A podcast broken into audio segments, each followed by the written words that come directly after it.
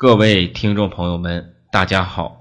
今天给大家带来故事的名字叫做《豪上观鱼》。战国时期，百家争鸣，名家和道家就是其中的两大学派。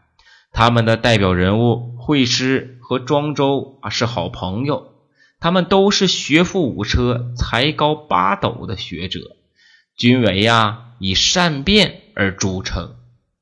有一天呢，庄周和惠施结伴到濠水去游玩。濠水在今天的安徽凤阳的附近。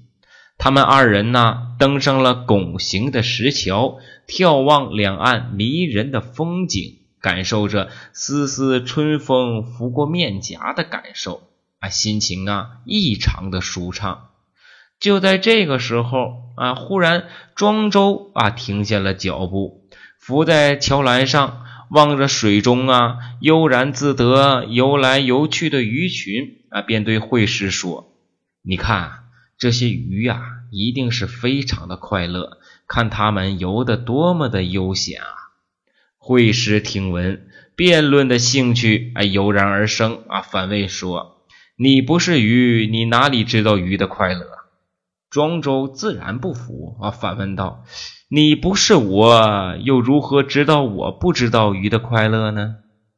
惠施得意的嘿嘿笑了两声，仿佛发现庄周话里呀存在着漏洞，啊，便说：“啊，是啊，我不是你，当然不知道你心里怎么想的，所以就此推论，你不是鱼，你也啊一定不知道鱼的快乐喽。”庄周不慌不忙的回答说。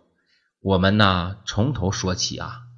刚才你问我，你不是鱼，哪里知道鱼的快乐时，就是基于我晓得，我知道鱼的快乐才会问的。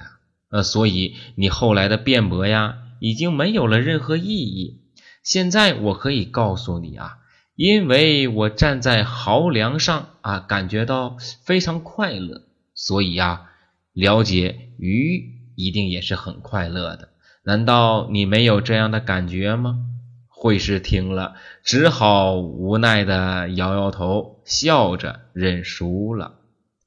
濠上观鱼的故事，便是形容欣赏美景的事物，并从中感受到愉悦和乐观的心情。这也便是子非鱼，安知鱼之乐的故事。那好了，那今天的故事就讲到这里，谢谢各位。